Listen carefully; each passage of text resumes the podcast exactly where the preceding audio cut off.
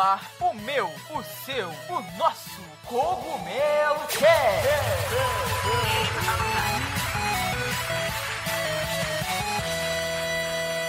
Oh yeah, Mario time! E aí, pessoal, tudo bem com vocês? Aqui quem tá falando é o Toad, da Casa do Cogumelo. E galera, hoje a gente tá aqui para o nosso Cogumelo Cast de número 72. Hoje um Cogumelo Cast com mais um convidado, né? Na verdade, uma convidada, eh, que é game designer, né? Desenvolve aí joguinhos e é totalmente BR, né? Totalmente brasileira. Então espero que vocês gostem hoje aí da nossa conversa, do nosso papo, que vai estar tá muito, muito legal. É, lembrando sempre, né, pessoal, antes da gente começar, não se esqueçam aí de conferir os links na descrição Vai ter aí também as redes sociais da nossa convidada. Vão ter aí os links dos nossos parceiros, como a Logitech, como a Docs. Então você clicando aí sempre nos ajuda, conferindo aí também os produtos. E claro, as redes sociais aí do podcast, né? Que no Twitter é arroba castcogumelo. Meu Twitter também, que é arroba tod1up. E você nos seguindo, né? Onde quer que você esteja nos escutando e compartilhando esse podcast, você nos ajuda imensamente, né? Continuar trazendo aí convidados, é, novos temas para vocês, né? Que são nossos ouvintes, certo? Então, dito isto, hoje eu tô aqui com a Júlia Correia e eu vou deixar que ela se apresente. Olá, pessoal. Eu sou a Julie, como ele já falou. Vocês devem ter lido na descrição também. Eu sou do Rio de Janeiro, vocês vão ouvir bastante do meu sotaque. Tenho 24 anos e sou game designer há uns 5 anos, profissionalmente, assim. Em ritmo de game designer, com a Julie hoje, é, nós vamos para o nosso Cogumelo Cast de número 72. Então se aconcheguem na cadeira e bora lá! E pessoal, como nós estamos em um podcast, eu espero que vocês estejam nos escutando com qualidade. E falando em qualidade, não se esqueçam dos nossos parceiros da Logitech, que tem os melhores headsets com os melhores microfones e conforto que vocês podem encontrar. O link da Logitech está aqui na descrição, independente de onde você esteja nos escutando. Eles têm sempre os melhores headsets, mais completos e com claro o melhor custo-benefício. Então, não se esqueçam de conferir o site da Logitech para encontrar os melhores produtos.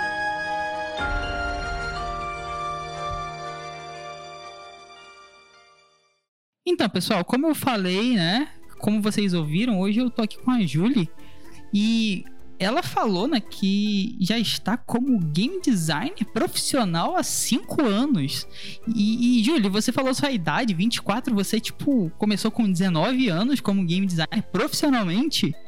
Cara, irado, né? Foi, foi isso mesmo? Você começou tão nova assim? Isso causa muita surpresa nas pessoas, assim, até um olharzinho torto de vez em quando. Por isso que eu falo a minha idade e eu incluo. Mas já trabalhei com e começo a falar com as coisas que eu trabalhei, né? Hoje em dia eu tô na Tepsi Games, que é uma das maiores empresas de jogos do país. E fico surpresa quando olho pra trás e em 2017 eu comecei como estagiária lá na Arcolabs, que hoje em dia nem existe mais, não é com esse nome. Ela se chama é, Sim Games, se eu não me engano. Ela foi comprada por outro grupo, né? Mas eu comecei lá atrás como estagiária, fazendo o jogo do MC Gui. Ah, irado, irado. Não, eu não tenho muito esse rolê da idade, não, cara. Eu acho que cada vez mais a gente vai ver pessoas mais novas, né? Ainda mais com acesso à tecnologia. Cada vez mais pessoas mais novas tomando, é, assim, cargos de liderança ou cargos realmente como game designer, né? Que eu acho hiper legal, cara. Pessoas novas, por favor, tragam ideias novas também. Eu sou super a favor disso. É, poxa, iradíssimo. Então você começou bem nova, né? Muito, muito legal. E assim, é, como você começou nova, como você falou, o que, que te motivou a, a, tipo, ah, hoje acordei e quero ser game design? Como que foi isso aí? O que, que te motivou a querer virar game design? Isso é uma coisa engraçada porque eu nunca cheguei e falei para mim, eu quero ser game designer. Foi uma coisa assim que eu fui me tornando e fui virando, né? Porque eu queria fazer jogos, eu queria trabalhar com jogos, porque eu me interesso muito por histórias, por narrativas em si. Inclusive, não tinha faculdade de jogos quando eu tava na, no ensino médio. E eu ficava, meu Deus, o que, que eu faço da minha vida? Eu não tinha a menor ideia do que, que eu ia fazer. Então, acabou que eu fui pra faculdade de letras. Comecei fazendo português literaturas. E tava estudando narrativa de uma outra maneira, né? Mas eu sempre me interessei muito pelos jogos, pela questão de ter essa imersão muito mais profunda. Tipo, no filme você consegue assistir o que o diretor quer. No livro você consegue ler e imaginar o que o ator tá te passando, mas no jogo você vive aquela história. Então era uma coisa assim que eu achava super irada, super demais. Eu queria muito fazer, mas eu não sabia exatamente que o nome era game design. Então eu queria criar é, uma narrativa que fosse interessante, não necessariamente ser roteirista, mas desenvolver aquilo de maneira que o jogo contasse uma história e fizesse você se envolver com aquilo, que é justamente dessa parte da imersão e do envolvimento. E aí eu tinha essa vontade, comecei é, fazendo um curso de jogos enquanto eu fazia faculdade, né? O curso era de Acho que era. O nome do curso era Game Designer, mas eu achava que era só o design do jogo em si, né? Não necessariamente a função de Game Designer. E aí, ali dentro havia gente que queria fazer programação, gente que queria fazer arte, gente que queria fazer o áudio. E eu tinha muito essa parte de querer criar a mecânica, querer criar a história, querer criar os personagens, definir essas estruturas. E aí eu fui percebendo que aquilo era o game design.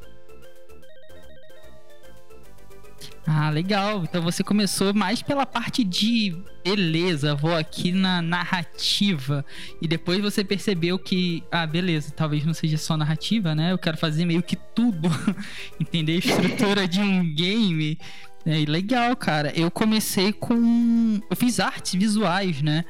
E eu não sei como é que você leva o seu desenvolvimento como game designer. É, eu tenho sempre um olharzinho pro visual, sabe? Acho que é por por vir das artes visuais. Não sei se você tem isso com a narrativa, se você tem sempre um olharzinho talvez mais específico, uma coisinha que você cuida ali da narrativa. Você tem isso também ou é, você é muito mais focada no geral ali do game design? Eu tenho um pouquinho esse olhar pro visual também, até inclusive as minhas documentações que eu faço, eu gosto muito de criar wireframe, de deixar bem visual, puxar setinha, fazer esquemas, até porque isso me facilitou um pouquinho para ir pro lado do UX design, né? que, que foi uma, uma época que eu passei assim na, na Acom Studio, na qual é, eu tinha sido contratada só para um projeto, no caso de realidade virtual da, da Oi Futuro. E aí tinha uma vaga para UX design no projeto da Turma da Mônica. Me perguntaram se eu queria topar, porque era meio que uma correria ali. A menina que fazia o UX design tinha acabado de sair. E eu ficaria bem próxima do game design, que era uma coisa que eu já estava super acostumada. Aí eu falei, ah, vamos lá, vamos ver. E aí eu comecei a ver essa parte de estudar não o jogador, mas o usuário em si, né? Hum. Então, eu via bastante essa parte visual que encaixou muito bem com isso. E aí até hoje, assim, no, na, recentemente na Hermit Crab Game Studio e hoje na Taps Games eu ainda faço essa parte de wireframe, assim, dando ideias, trabalhando muito próxima da arte para poder fazer tudo da maneira mais visual possível. Ah, irado. Não, de boa. É, Iraldo, é, eu, eu fui professor, né? Eu vim pro Rio por conta disso para dar aula de game design na, no projeto Nave, né? Que é do, do Oi Futuro também, não sei se uhum. você conhece. E... Sim, conheço. Ah, muito, muito legal, cara. O, o X e o Y, né? Eles estão muito próximos, eu acho, do game design por você ter que entender a experiência, que, principalmente no mobile, né? Que você tem que entender a experiência que você quer passar para o usuário como desenvolvedor antes daquilo que talvez está pronto, né? Então acho que ajuda muito esse olhar um pouco X e Y assim, para quem é game designer, né? Sim, principalmente porque a UI faz muita parte do game design no mobile justamente pelas limitações. Você tem uma limitação muito grande de controle, você tem uma limitação de espaço na tela, você tem que passar muita informação num, num quadradinho. Então, é uma coisa assim que você tem que ter em mente quando você vai fazer esse design do jogo. Perfeito. Às vezes a gente tem que pegar um, um controle que tem, sei lá, 15 comandos e transformar em um botão só para um jogo mobile, né? Exatamente. São mágicas do desenvolvimento de jogos. e segurar o telefone e não deixar ele cair também. Nossa, exatamente isso. Isso tudo tem que funcionar e ficar muito bom, né? Não vamos esquecer dessa parte, não pode ficar ruim. Então, é, é, é sinistro, mas perfeito. Acho que o, o X e o Y são muito importantes, assim, pro, pro game design mobile, principalmente, né? Ajuda bastante, bastante. É, você tem formação em, em, jogos digitais também, né? Ou só em letras? É, você tem essas duas formações? Você falou que foi para fez o curso lá de game design, né? É, uma coisa curiosa é que eu não terminei o curso de game design e eu não terminei letras. porque. é, deixa eu falo assim, daqui a pouco tem que explicar, né? Uhum. É, pessoal até tem essa curiosidade, assim. Eu cheguei a fazer três períodos, ou seja, no caso, um ano e meio de, de letras, né? Primeiro estudei na UFRJ, depois eu fui pra UERJ, que não era português literatura, mas era inglês literaturas. E até uma coisa engraçada, assim, é que foi meio que um acordo que eu tinha feito com a minha mãe, porque ela não estava muito segura de jogos serem uma carreira, serem um futuro, assim. Então eu falei, ah, eu vou fazer letras e jogos. E aí eu tava fazendo curso, tava tudo bem. Eu ia pro Fundão, que é muito longe. Uhum. Pra quem não é do Rio de Janeiro, Fundão é uma ilha. Muito inclusive longe. tem um aeroporto. E o aeroporto tem que ser afastado da cidade. Então, só pra vocês terem uma noção como é que é. E eu morava longe dessa ilha. E, então eu acordava muito cedo, chegava em casa tarde, já cansada, estudava no ônibus, etc. Mas o curso era duas vezes por semana, tava tudo bem. Até que abriram uma faculdade de jogos na, no Instituto Infinet, na, o nome é CDD, né? Escola de Comunicação e Design Digital. E aí eu resolvi ir pra lá e eu comecei a fazer duas faculdades simultaneamente. Então eu não tinha tempo e fiquei com menos tempo ainda. É boa. Ah, é, tem, tem essa jornada, né, cara, pra ir lá pro fundão. É tipo uma jornada, literalmente, porque é longe. Então, e você ainda começou depois a fazer duas faculdades ao mesmo tempo. Imagino que deva ser corrido, né? Deve, deve ter eu sido uma. Eu no metrô de um lugar Cara. pro outro, que era no centro da cidade, a minha faculdade, né? E É. aí, quando eu tava, eu tava na aula, né, de game, de game design, e aí um dos professores, que era dono da, da Arcolabs, né, ele era sócio, ele me ofereceu uma vaga de estágio lá. Ele gostou dos meus trabalhos da Hum. faculdade e falou, poxa, quer tentar uma vaga? Aí eu fui lá, fiz entrevista, etc, passei. E aí eu tava com duas faculdades e um estágio. Aí Resumindo, foi sem momento tempo. que falou: nenhum. peraí, peraí, peraí. Vamos fazer só uma coisa. Aí eu consegui trancar a faculdade de letras, minha mãe ficou, ficou tranquila, porque eu tava estagiando já o alta no mercado. Aí eu consegui fazer isso. Ah, irado. Então você, assim, de começo, você não falou, ah, vou viver de games. Não. Você meio que foi indo. Foi tipo isso, né? Ah, letras, estagiei, opa, talvez aqui tem alguma coisa. Que nem você falou, entrei no mercado, talvez dê pra viver disso. Ou foi muito tipo, não, beleza, eu já quero isso e vou tentar buscar esse caminho de viver de, de games. Como que foi? Foi mais ou menos. Ah, cheguei aqui ou não? Muito eh, planejado. Não, eu queria realmente viver de games, eu queria levar isso como carreira, eu queria fazer coisas incríveis, enormes e maravilhosas. Eu não queria fazer um novo GTA brasileiro, mas eu Muito- tinha essa ideia de. Talvez de por isso você ainda esteja trabalhando, tá? Mas legal. eu tinha essa vontade, assim. Eu só queria meio que provar, ó, dá pra conseguir viver disso, sabe? Uhum. Tipo, eu tenho uma bolsa de 750 reais agora. Não dá Uhum. nem pra pagar a faculdade, mas pelo menos dá pra, dá pra fazer alguma coisa.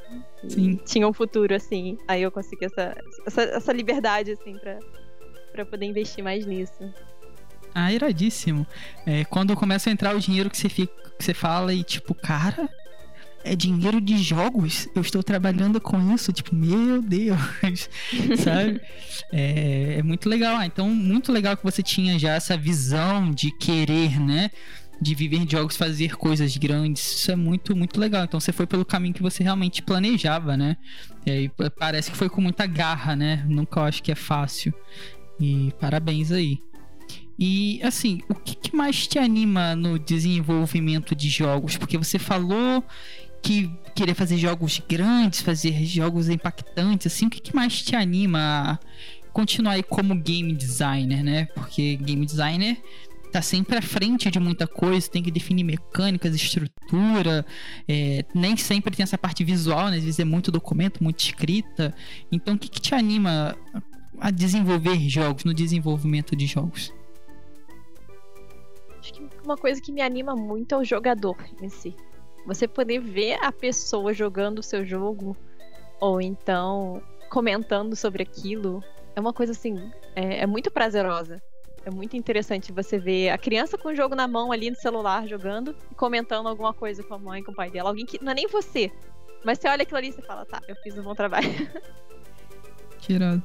A, a, a gente não cria o jogo pra gente, né? A gente cria sempre o jogo pro outro. Eu também tenho muito disso quando você vê, tipo, alguém, sei lá, rindo, passando raiva, você fica, cara, foi eu que fiz aquilo ali. Tá difícil, parabéns, sofra mais. Exato, eu queria que tivesse difícil. Ah, legal.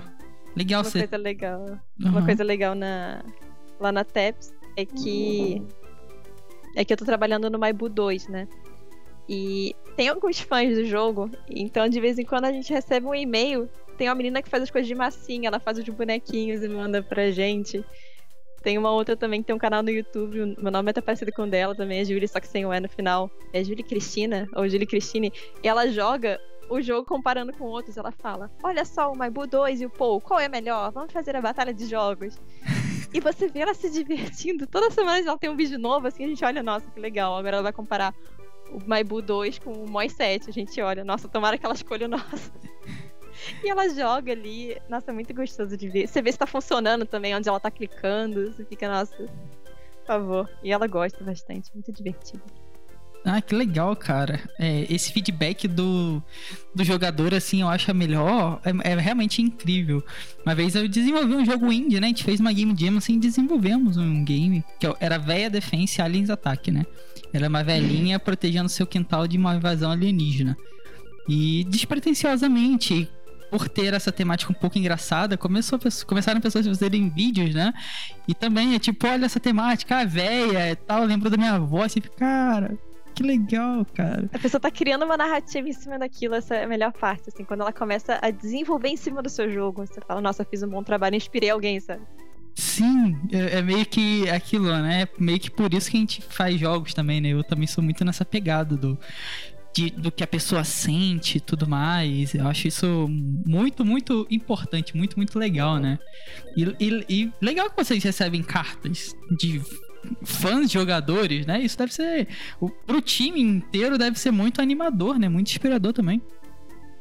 Ai, com toda certeza. Eu tô com inveja do pessoal do Card Guardians, que também é da TEPS, que eles estão recebendo fanart dos personagens.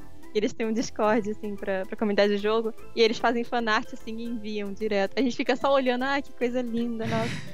Quero ver quando chegar pro meu jogo, assim. Caraca, que irado. É tipo, quero ver quando chegar a minha vez, né?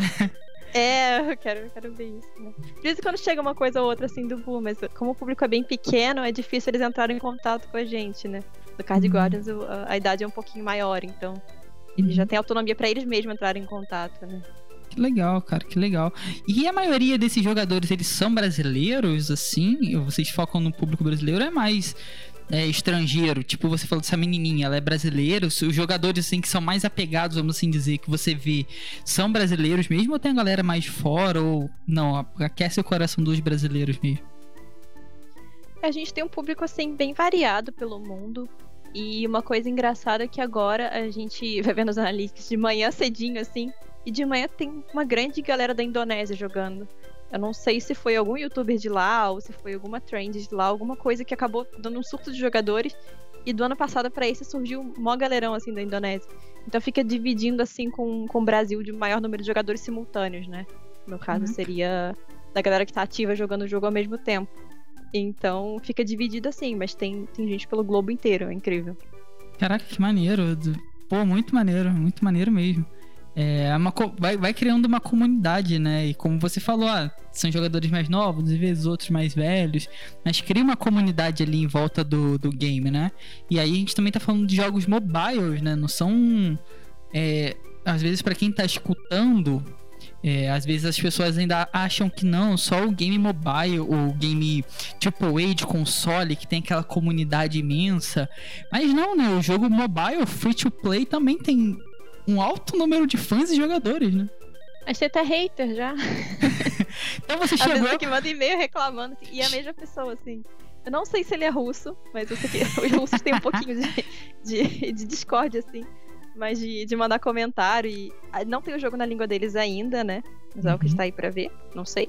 Mas. Opa! É, você vê que a galera que procura, assim, e fala com a gente, às vezes reclama de alguma coisa, mas é engraçado. Tem até uns haterzinhos, assim, que vão lá só pra dizer o jogo tal é melhor, o Maibu 1 é melhor, por exemplo. Eles vão lá pra, pra reclamar que o o 1 é melhor que o 2. É engraçado, assim. E a galera que joga, ele entra, ele baixa a versão mais atualizada, ele joga ele reclama de alguma coisa da versão atualizada. É ótimo pra gente. É ótimo. Aham. A gente adora esse hater. É o melhor hater que existe, né? E se você chegou no ponto de ter hater, eu acho que é esse é o ponto que indica, beleza, estamos fazendo a coisa certa. Porque enquanto tem pessoas que apenas gostam, é porque você tá na bolha. Se chegou no hater, é porque você extrapolou, a- extrapolou a bolha ali, você agora atingiu um novo patamar. Eu acho que é um- isso é um sinal, claro. Tem hater que é meio só por odiar mesmo, mas tem a galera que nem você falou, dá um feedback que você fica legal, vou anotar porque esse feedback é bom. né?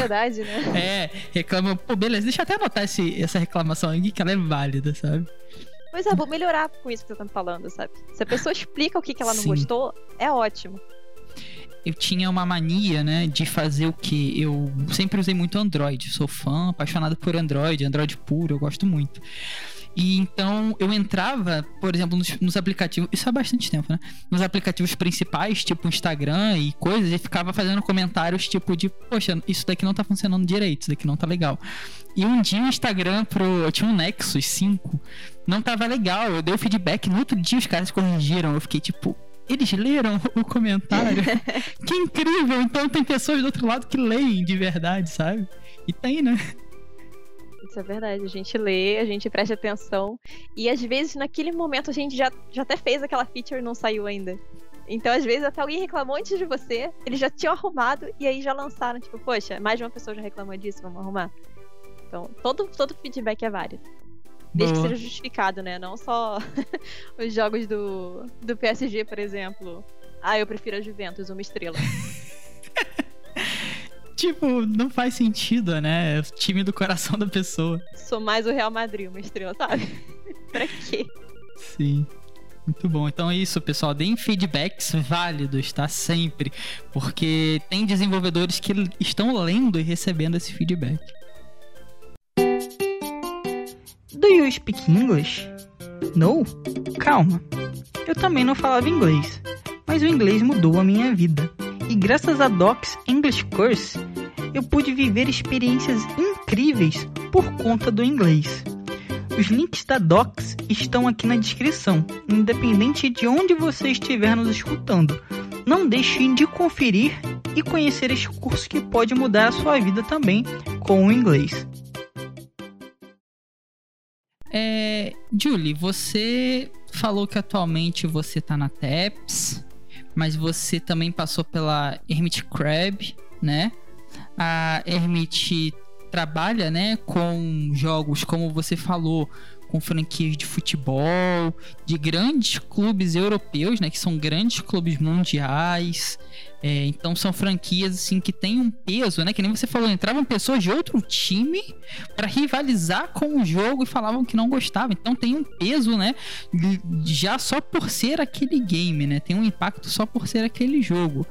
É, então como que é trabalhar numa franquia de jogos assim com grandes nomes do futebol? Claro que você não trabalhou diretamente com o Cristiano Ronaldo, com um grande nome do futebol, mas você lidava com essas marcas, né? Com marcas de clubes. E como que é trabalhar assim com, com uma grande marca, com grandes nomes literalmente do futebol mundial? É uma coisa bem interessante, assim, do, do futebol internacional, né? É que lá fora, principalmente do, do europeu, a gente tem uma liberdade um pouquinho maior de poder trabalhar com os jogadores em si, né? Como você falou, não é diretamente com o Cristiano Ronaldo, mas você consegue trabalhar com a imagem do Cristiano Ronaldo dentro do time dele, por exemplo, né? E é uma licença, assim, que às vezes nem o FIFA tem. É uma coisa até que o, o Matheus Vivian, que é o, o CEO da, da Hermit, ele fala, né? Ele já foi em evento e o, o cara da FIFA falou pra ele como é que sim que vocês têm essa licença do PSG, sabe? A gente não tem, vocês têm, sabe? No caso, eles têm uma, uma autorização pra poder utilizar os times que estão naquele campeonato. Mas do time em si eles não têm. E é uma coisa que a Hermit tem, né? Então é uma parceria assim mais direta, que eles conseguem fazer com o time, conversando e etc. O, o Matheus, inclusive, é ex-jogador de futebol. Ele já jogou aqui no Brasil, já jogou na Europa também. Aqui ele jogou no Grêmio. Então ele tem uma certa proximidade, assim. E consegue chegar um pouco mais facilmente nessas marcas, né? Então, mostrando o portfólio, mostrando a seriedade da empresa e etc., ele consegue é, negociar e aí a gente consegue vender essa ideia do jogo para a própria empresa, né? Que seria o jogo.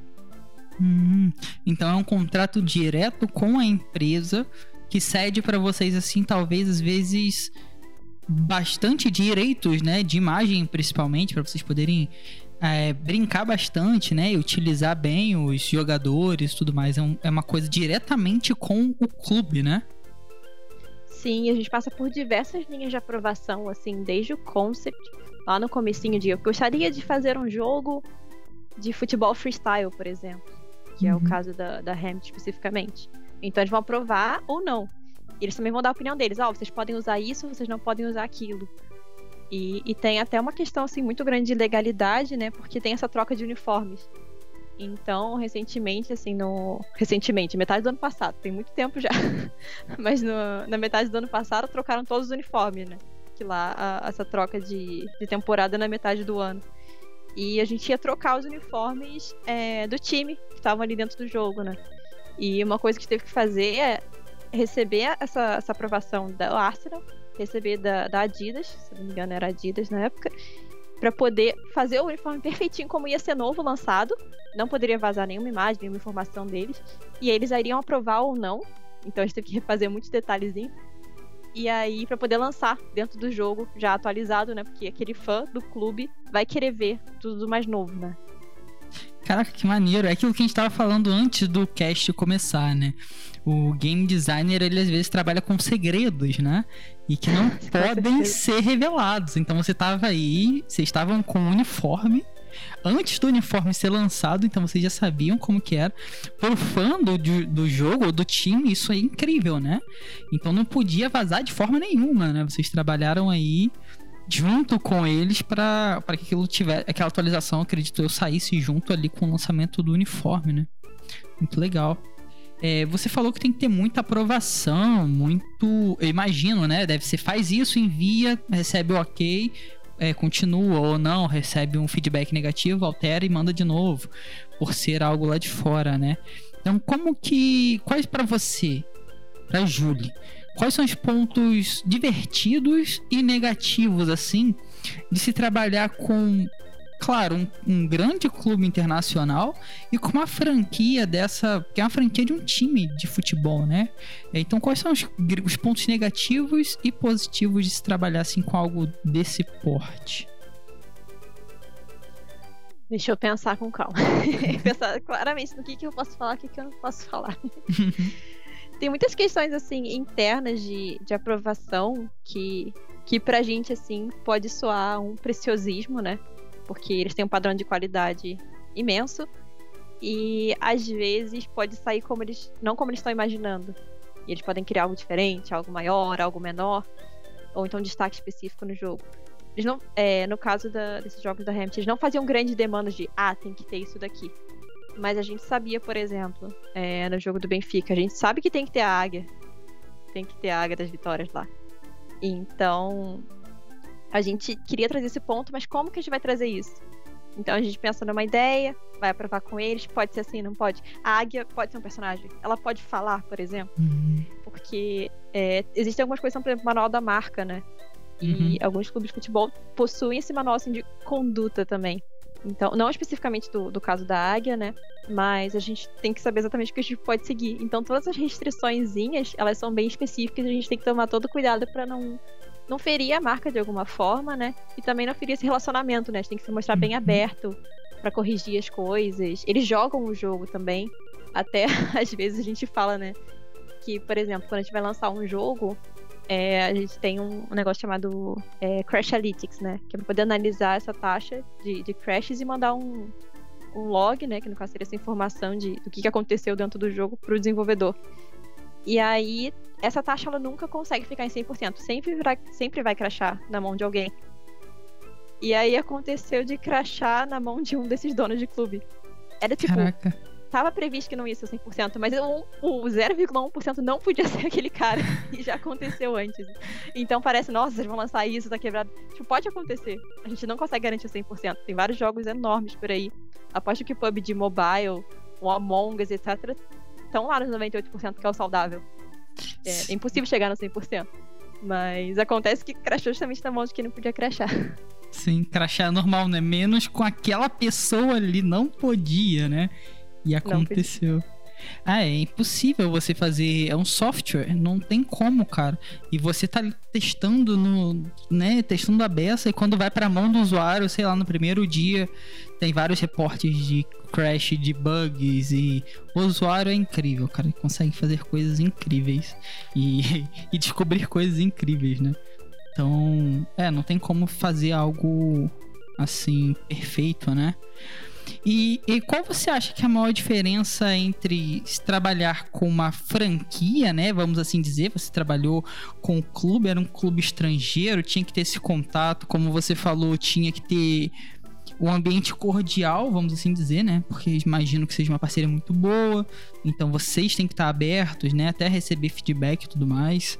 Então, qual é a diferença de se trabalhar com uma franquia dessas, como um clube de futebol europeu, e trabalhar com games casuais, que são franquias, é, são propriedades é, do próprio estúdio, por exemplo, que você está na, na TEPS. Autorais, né? É isso, você desenvolve, vocês mesmos desenvolvem no estúdio e são de vocês. É, como que funciona? Qual que é a maior diferença? Vocês têm mais liberdade ou não? Como que funciona? Qual que, que para você é a maior diferença de trabalhar com uma grande franquia e um game assim mais casual, mais autoral? É, acho que justamente o fator da liberdade é uma coisa assim que é bem maior quando você está trabalhando com um jogo autoral. Usar o caso do Maibu, por exemplo. É, criar personagens ali para vila. Isso é uma coisa bem tranquila para a gente poder fazer, porque a gente passa por uma aprovação interna. No caso, tipo, vai para vai os superiores, né, para os coordenadores, para os gestores, vai às vezes para o dono da empresa, se tiver do interesse dele, mas a gente consegue aprovar, justificar as coisas com as nossas decisões baseadas nos nossos jogadores. Só que para você fazer isso com uma franquia, tem que saber se isso se encaixa, né? Eu vou usar um exemplo muito grande que aconteceu assim, que as pessoas não sabem, que é o Opa. caso da. É, isso eu posso falar. que é o caso do jogo da turma da Mônica. Vamos brincar de cozinhar, que tinha a Magali. As pessoas não sabem que tinha o um mingau no jogo. Tinha o gato dentro do jogo, tinha o gato animado, ele podia comer as coisas, ele passava ali, pedia comida, passava o rabinho dele atrás da mesa e etc. Mas no final ele não saiu, porque o Maurício de Souza não aprovou. Ah. E a gente teve um trabalho imenso, assim, com ele, né? De, de fazer ele ficar bonitinho, perfeitinho, ver o que, que o gato podia comer ou não, porque ele é um jogo de, de cozinha, né? Você cozinha os alimentos, corta, etc. Mas, por exemplo, não pode dar chocolate pro gato. Uh, no caso, mas o gato, por exemplo, ele come brócolis, ele pode comer brócolis. Então ele passava lá e pedia um peixinho, pedia um brócolis. Só que se o peixe tivesse com, sei lá, caldo de chocolate, o mingau não passava. Tinha restrições, assim, todas estudadas uhum. especificamente para cuidar assim, do, do animal em si, para a criança poder entender essas diferenças. Mas o Maurício não aprovou, não entrou. Caraca! E vocês perderam, sei lá, duas, três semanas e olhe lá numa feature e que não foi aprovada, né? Exatamente. E foi reprovada, né? Porque é. eles estavam falando assim: pode ser que entre se ficar muito bom. Pode ser que entre se ficar muito bom. Tava muito bom pra gente. Uhum. Mas tem que atingir o padrão de qualidade Maurício de Souza. Sim, então, Acabou tem... que não entrou o gato. Tem que estar tá bom pro cliente, né? Não necessariamente pra gente, né? Isso é, é. sinistro. É. Essa liberdade é, você você curte assim ou você curte mais essa emoção de estar tá trabalhando com uma com um estúdio, com alguém muito com, com um nome muito grande, né? Ou você curte mais essa liberdade, tipo, ah, vamos fazer isso aqui porque é legal e a galera fala, é, talvez seja, e vocês fazem. O que, você prefere, assim, nesses. Na balança? Trabalhar com algo mais fechado, né? Que você tem que sempre receber o feedback, ou algo que você pode ter uma liberdade criativa um pouquinho maior? Eu gosto muito desse meio termo, porque eu acho divertido os dois lados. Eu acho legal você conseguir criar uma narrativa interessante para Magali, que já é um personagem consagrado, que as pessoas gostam, por exemplo. E também eu gosto de criar algo pro, pro Bu, que, por exemplo, ele, ele tem uma identidade dele, né? Ele tem um comportamento dele, mas que eu consigo ter um pouco mais de liberdade. Porque os dois lados me forçam a ser muito criativa com as limitações que eu tenho, ou com o mundo inteiro de possibilidades que eu tenho, mas se eu for fazer o mundo inteiro, não vai caber dentro de duas semanas de sprint, por exemplo. Então eu, eu gosto desse meio termo, assim, de ter a adrenalinazinha de será que o cliente vai aprovar ou não? Vamos apostar aqui. ou então de ter essa parte de poder mergulhar fundo e, e criar as coisas, propor as features livremente, assim. É legal, né, cara? É, é uma emoção diferente, né? É um desafio diferente. É, eu sinto muito essa coisa do desafio e eu gosto muito. É, não sei como é que você sente isso, né? Tipo, tem que fazer isso aqui, você fica como game designer, cara, como que eu vou fazer isso? Você fica, pá, é, talvez a gente possa fazer assim e tal, e funciona. Então tem esse desafio, né? Essa coisa, assim. É legal pra caramba. Imagino que trabalhar realmente com uma franquia desse tamanho, é, querendo ou não, a Turma da Mônica é a maior animação brasileira, que já chegou em todos os cantos do mundo, né? O Maurício de Souza é tipo um mestre da, da animação. Então trabalhar com alguém desse calibre, né? Não deve ser lá qualquer coisa, né? Deve ter uma, uma pressãozinha, tipo, será que ficou bom? Será que o Maurício vai gostar? Ai, meu Deus. Não, e quando ele aprova é do tipo, meu Deus, gente, é demais. meu Deus, a gente arrasou. Vamos fazer festa. É, tipo isso, tipo, caraca, o Maurício de Souza aprovou, aprovou isso, né? Passou. Então deve ser muito sinistro, cara. Muito legal. Esse equilíbrio, assim, é realmente muito importante. E a gente tá falando, falou um pouquinho da sua jornada, né? Falou do que você gosta, do que você já trabalhou, é, franquias interessantes, né? Franquias de terceiros, propriedades intelectuais do, do estúdio onde você tá. Mas assim, é, você falou da sua jornada, né? E que provavelmente ela não foi difícil, é, não foi fácil, desculpa. Com certeza não foi, não deve ter sido fácil, né? Você falou que pegava ônibus, chegava em casa cansada, almoçava no metrô. Então não foi fácil. Mais uma coisa que eu particularmente vejo, ainda vejo que a área de TI no geral, né? Games é meio que TI, tecnologia, né? É, ainda tem, sei lá, é um mar de homens, né? E quando tem mulheres, dependendo do estúdio, né? A gente tem mulheres, assim, de, desenvolvendo junto com os caras. Ou quando, dependendo do estúdio, são mulheres que elas ficam, sei lá, na RH, sabe? É, então eu quero saber de você, né? É, você teve alguma dificuldade para entrar no, no mundo dos jogos por ser especificamente uma mulher? Ou foi um processo cansativo, normal para você, assim como geralmente é para a maioria das pessoas, né? Foi hardcore normal? Ou você sentiu algum empecilho especificamente por isso, assim? É, uma coisa assim que, que acontecia bastante comigo, né? Lembra que eu falei que eu fiz curso de game design? É que no curso a mentalidade do pessoal é só mais novo ainda, né? Então, eles não conseguem te enxergar como um profissional. Você é uma pessoa que normalmente está na escola e está fazendo um cursinho de jogos. E tá fazendo jogo para quê? Para jogar. Então, tem uma mentalidade assim bem mais infantil. E aconteceu um pouquinho também na, na faculdade em si, mas no sentido dos meus colegas, né? que é essa questão de não te levar a sério você ser mulher.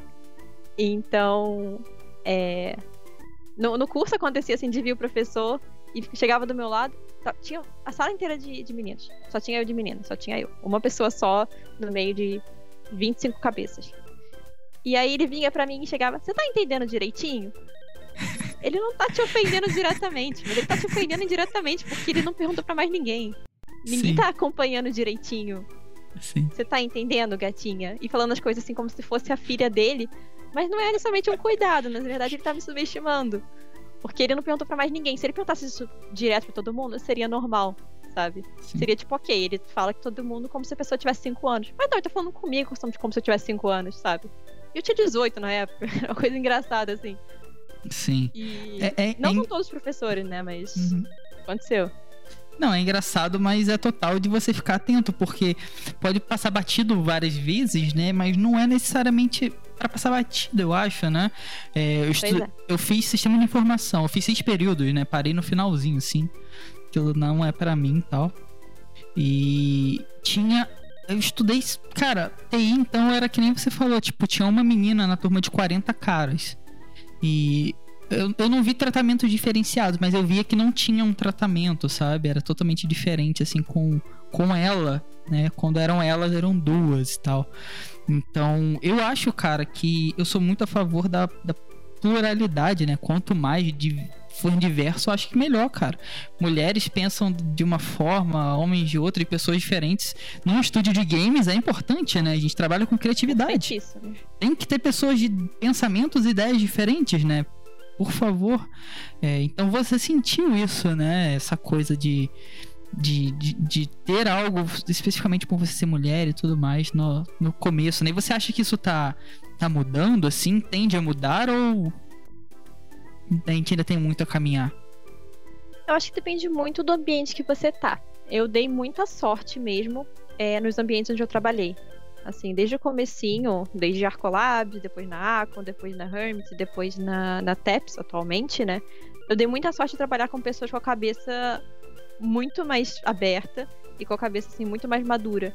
Então, com meus próprios colegas de trabalho ou então com os empregadores em si, é, tem sido bem tranquilo agir com eles. Nos começos, assim, no, nas primeiras empresas eu era bem minoria mesmo, não tinha tantas mulheres.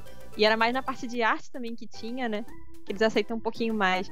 Mas é, meninas programadoras, por exemplo, games era um pouquinho mais difícil de encontrar. E agora na TEPS, assim, tem um monte de mulheres, isso é ótimo. É, é muito bom. E inclusive quando eles estavam é, contratando, né? Eles perguntam: Ah, você tem algum outro game designer pra indicar? Se for menina, melhor ainda, sabe? Que a gente tá querendo trazer mais. E é uma coisa assim que, que eles querem incentivar isso, porque eles sabem que é difícil. Eles têm uma coisa assim muito plural na TEPS que dá orgulho assim de falar. Parece que eu tô fazendo propaganda, ninguém me pagou para falar nada disso, ninguém vai me pagar por ter falado isso, né? Sim, ninguém aqui está é sendo é pago, legal né? que eles incentivam. Legal, cara. É, eu acho que eles devem entender que, que a, diversi a diversidade faz bem pro estúdio, né? É, você falando de uma empresa da qual você faz parte, você fala com orgulho, né? E com certeza eu imagino que você deva se sentir bem lá, né? Até por isso você está lá.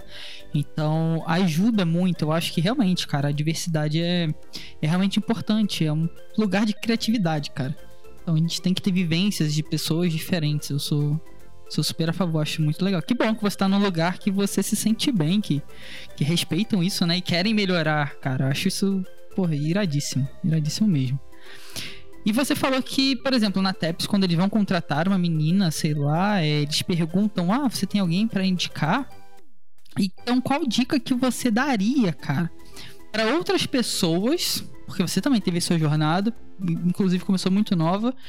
Então, que dica que você dá para outras pessoas, outras pessoas talvez novas que estejam ouvindo e pensando, cara, não dá para viver de jogos, não dá para viver de games, vou fazer outra coisa. Qual o conselho que você dá para essas pessoas principalmente para as mulheres, né, para outras meninas que talvez sejam tão novas quando é, como você começou? Que dica que você dá para essa galera? Eu já começo com o principal, que é para não desistir, mesmo que uma porta se feche, ou mesmo que alguma situação esteja difícil, para não desistir, não internalizar as coisas, né? Justamente você é uma parte criativa, você se expor fazendo um jogo, você se expor fazendo alguma função assim, né, dentro de um jogo, é, para você não se esconder, porque até uma coisa assim que, que é um pouco vergonhosa dessa área, assim, que é um pouquinho mais de games, um pouquinho mais nerd, um pouquinho mais que atualmente chamam de geek, né? que é quadrinhos, filmes e coisas assim de heróis, etc., é que é um pessoal que já vive um pouquinho à margem por gostar dessas coisas que poderiam ser consideradas mais infantis. Ou seja, o pessoal cresce gostando disso. Só que, por outro lado, é um pessoal bastante tóxico, que acaba sufocando os outros. Então, eles é, têm o, o, oprimido querendo ser opressor, né? Acontece muito isso, você entrar num jogo com nickname feminino, ser xingado, a pessoa te perseguir, a pessoa te, te procurar nas redes sociais para te xingar, adicionar a sua Steam para poder reportar a sua Steam sem, sem, sem um motivo nenhum, sabe? Então, é uma coisa assim que a gente acaba se reprimindo, mas o que a gente tem que buscar é outras pessoas que possam apoiar a gente, né?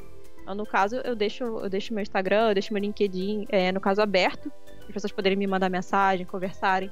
Eu já ajudei outras pessoas, assim, que queriam entrar na faculdade de jogos e perguntavam: Ó, oh, a Infinite é boa? Aí eu perguntava, o que, que você quer fazer exatamente, né? Porque lá, por exemplo, o foco é mais para game design. A menina queria ser programadora. Aí eu falei para ela, assim, totalmente sinceramente. Falei, olha, é muito bom para game design, mas se quiser ser programadora, tem um caminho tal. Eu conheço a menina tal que, que é programadora, por exemplo, você pode conversar com ela. E de tentar é, buscar essa rede de pessoas que estão por ali, né? Que a gente tem, tipo, profissionais incríveis. A gente tem a, a Woman Game Jam fortíssima aí. Uhum. Você consegue encontrar as, as participantes organizadoras facilmente, né? Consegue conectar pessoas pelo mundo todo por exemplo, e encontrar esse apoio de, de onde começar na sua área específica, né? Eu posso ajudar um pouquinho mais com game design, que é a área que eu conheço mais, mas, por exemplo, se você quiser procurar é, sobre arte, existem artistas incríveis, assim, você encontra facilmente elas no Twitter, no Instagram e etc. Então, é buscar essas pessoas que estão lidando com isso nesse momento, né? Que, tipo, hoje, beleza, hoje eu tô na TEPS, mas ontem eu não tava, sabe? Então, você tem que começar de algum lugar. E se você é, levar só a parte ruim e ficar se escondendo, vai ser um pouco mais difícil de você conseguir prosperar. Então, participa de Game Jam, conheça outras pessoas. Se tiver uma pessoa muito chata que estiver pegando o seu pé, pensa que não vai ser assim para sempre, vai ser só naquela Game Jam, por exemplo. Então, procura outro grupo, procura fazer sozinho se quiser um pouquinho. Então, é principalmente não desistir. Eu acho que é perfeito isso, né? Não tem um segredo assim, né? Não tem um, uma fórmula mágica. É meio que não desiste, né? Porque se você não desiste, vou, vai fechar uma porta aqui, mas você vai continuar correndo, vai fechar outra e uma vai abrir, sabe? E quando abrir, cara, já era, né? Então, muito, muito legal essa dica e é isso, né? É o ser um pouco colaborativo, né? Indicar, ajudar quem precisa. Eu, eu sinto muito orgulho da comunidade gamer, principalmente dos desenvolvedores, das pessoas que criam, né? Como você que é game designer e tudo mais. Que é essa vontade de ajudar, né? Às vezes as pessoas chegam, olha, cara, como é que eu faço isso? Me indica um curso, um livro.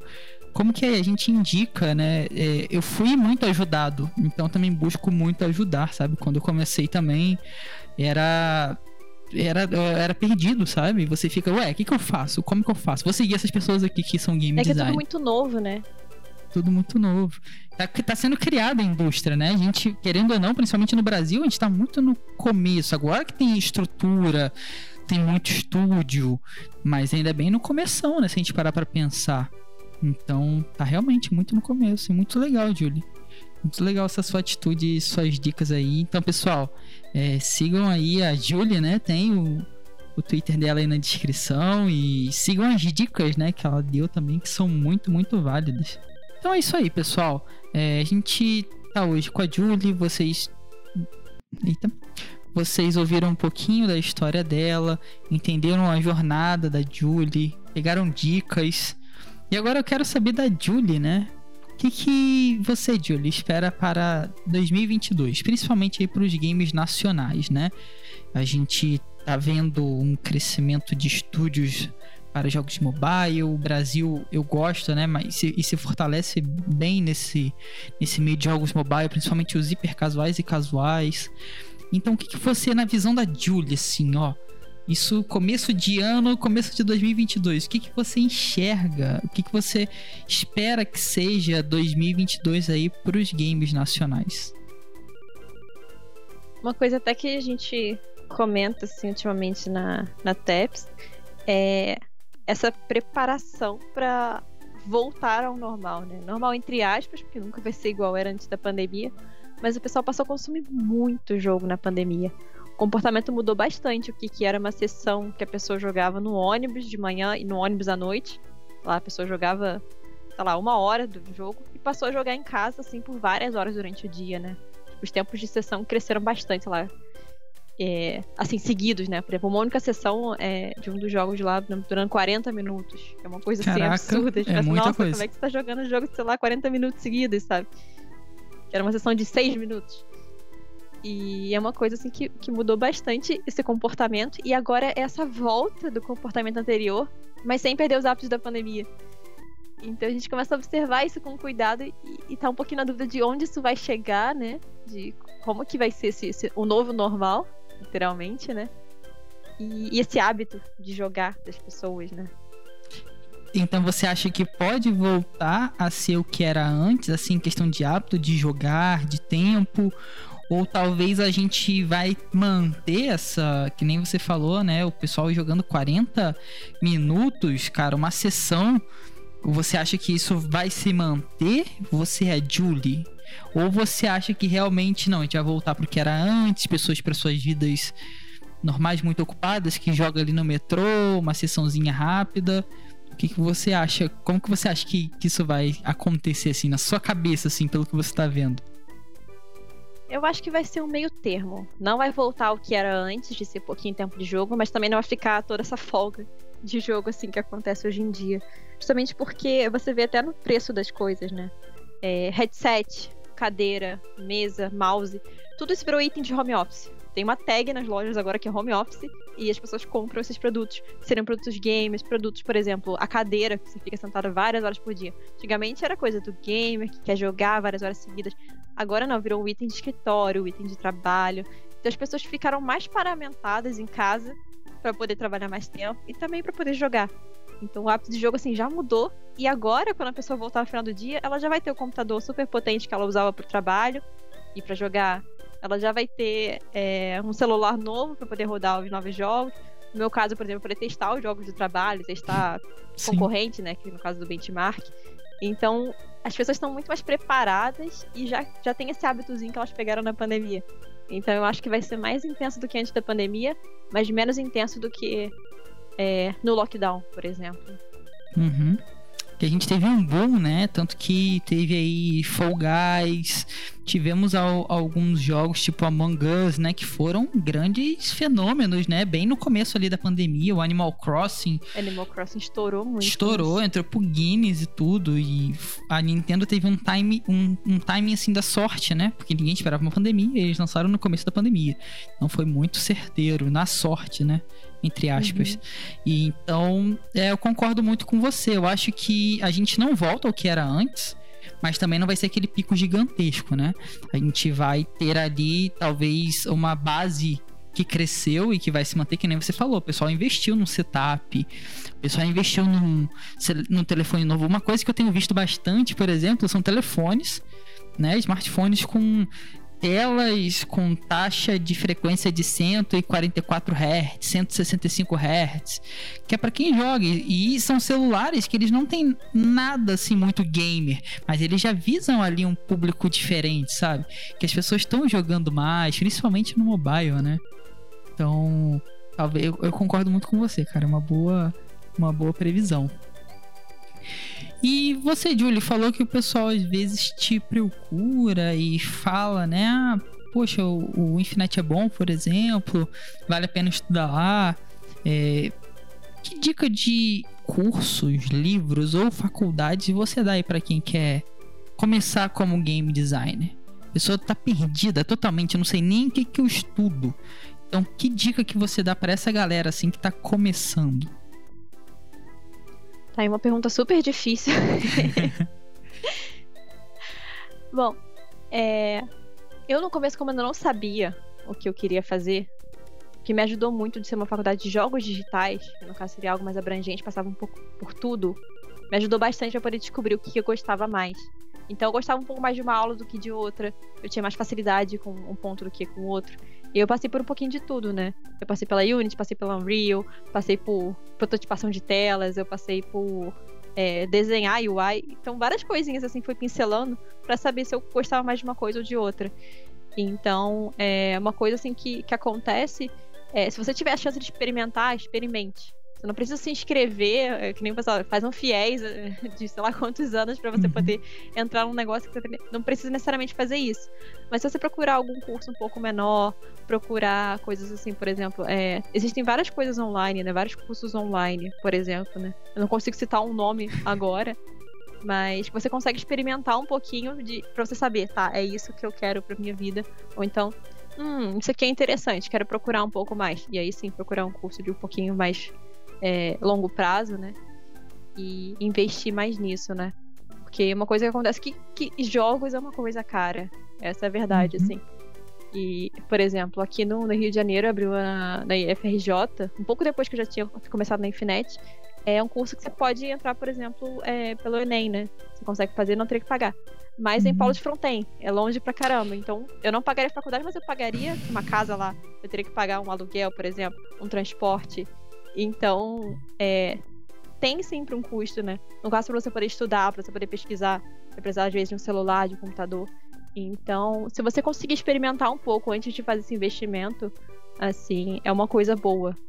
Você poder experimentar, ou então conversar com pessoas que fazem isso, né? Porque, principalmente aqui no Rio de Janeiro, né? A gente tem o Ring, que é um coletivo de desenvolvedores indie do Rio de Janeiro, que eles estão muito abertos a receber os desenvolvedores. Inclusive, eles se ajudam entre si, né? Às vezes eles estão concorrendo no, no edital um contra o outro, mas os dois sentam juntos e se ajudam no ponto que um outro precisam, sabe? Que o que importa ali é sair um produto de alta qualidade. Então tá todo mundo muito aberto a, a conversar, assim. Sim, ah, perfeito. O procurar, né? Aquilo que a gente estava falando. Procure a comunidade, né? A comunidade existe, então vá atrás, né? Corra bastante.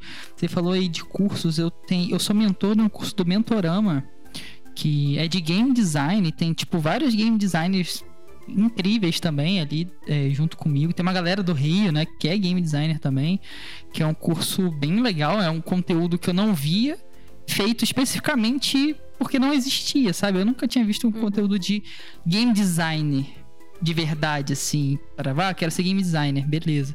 E a gente foi lá e montou. É, você falou da faculdade aí, né, é, que é afastada aqui no Rio. Eu lembro dela, já tava me formando e tal. Eu lembro quando, quando começou, tinha uma estrutura até legal, só que era muito no interior, né, cara? Eu, uhum. nunca, eu nunca entendi isso, isso nunca entrou muito bem na minha cabeça, porque que é lá, no interiorzão. É, mas tem, né? Agora, principalmente, tem mais cursos de faculdade, né? Tem a formação de desenvolvimento de jogos, que eu acho incrível. Na minha existe época... pós, existe mestrado agora. Aqui, sim, né? Não é sim. só lá fora, existe aqui mestrado. Sim, mestrado. Cara, eu faço pós, mas tem literalmente. Eu faço pós em, em, em, game design e gamificação. E como você falou, tem mestrado, cara. Então, evoluiu na academia, né? Então, tem como você estudar literalmente. Tem. E se tá na academia, porque tem um mercado para isso, né? Então, se tá ali na, se tem uma faculdade, tem um curso, é porque realmente é um mercado que você pode trabalhar, né?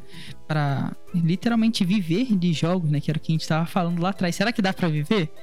Então, aparentemente, dá bastante, né?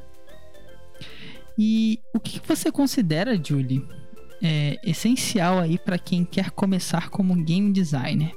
Você falou que mexeu com X, mexeu com Y. É, o que, que você acha essencial, assim, beleza? Você quer começar como game designer? Isso é muito importante. O que, que você considera, assim, hiper essencial para, um, para quem quer começar como game designer? Acho que para quem quer começar, o específico é gostar de estudar. Eu sei que tem gente que vai dizer, ah, eu não gosto de estudar, então tenho dificuldade, mas pode ser algo que vai virar um hábito, você vai encontrar a melhor maneira de estudar. Porque você tem que estar é, tá aberto para poder estudar outros jogos, estudar outros game designers, é, estudar mecânicas, estudar às vezes o mercado, por exemplo, né, estudar essas tendências. Então, é uma, é uma skill, digamos assim, que, que você precisa ter para você poder começar. Porque justamente essa curiosidade, dessa vontade de aprender, você vai atrás de outras coisas, né? Que no caso, ah, você tem que conhecer sobre o mercado, aprender a fazer benchmark. O que é o benchmark? No caso, você vai procurar concorrentes, procurar jogos nessa mesma categoria ou com o mesmo tema do jogo que você quer criar.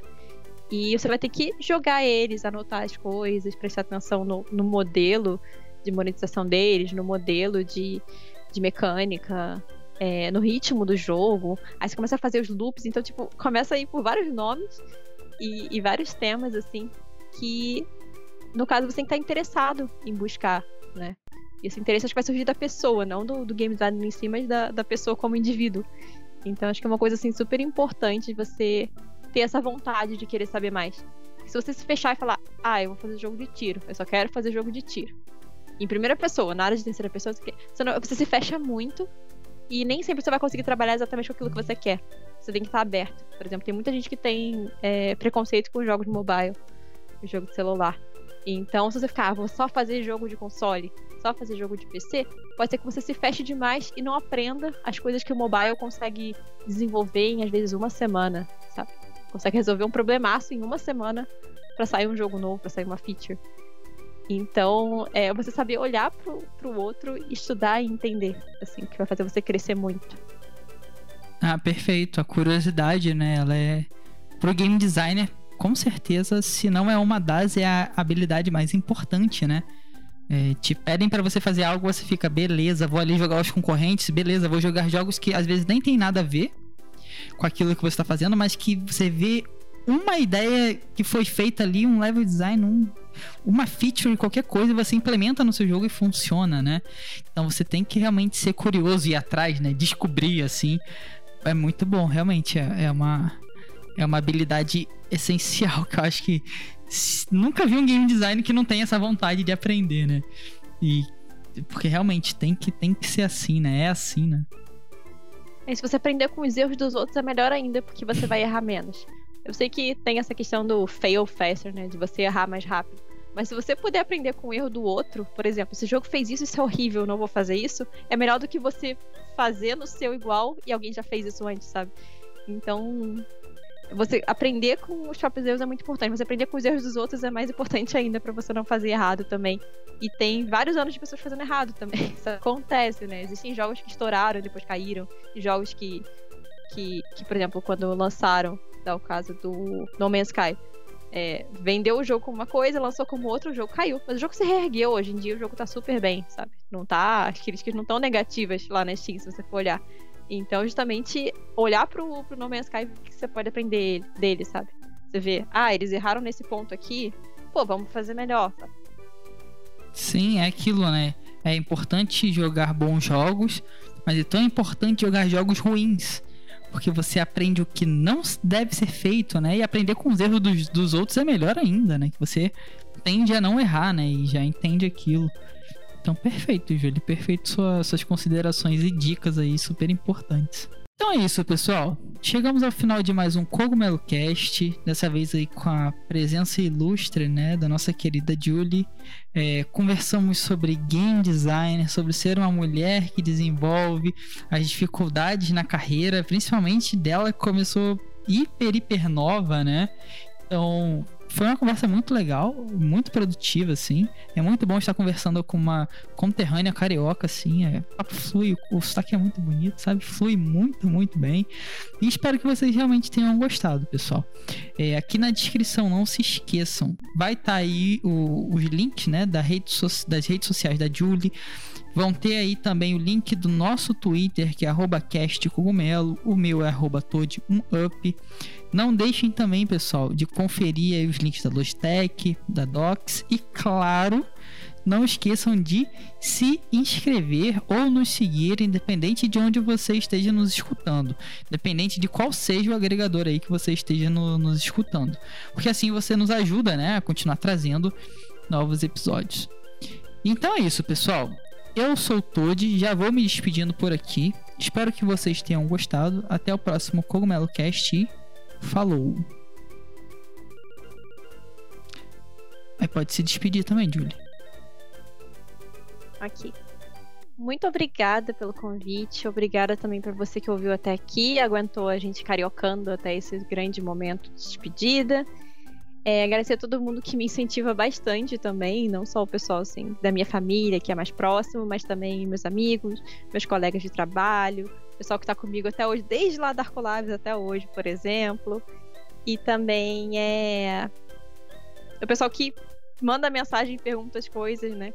Que eu gosto muito desse contato assim com vocês, descubro coisas incríveis e às vezes até conheço você de algum outro momento, de algum jogo que você fez. Às vezes já avaliei seu jogo no SB Games, nunca se sabe, aconteceu isso recentemente. Então, se quiser falar comigo, fica à vontade. Minhas redes sociais vão estar aí na descrição do podcast. E muito obrigada.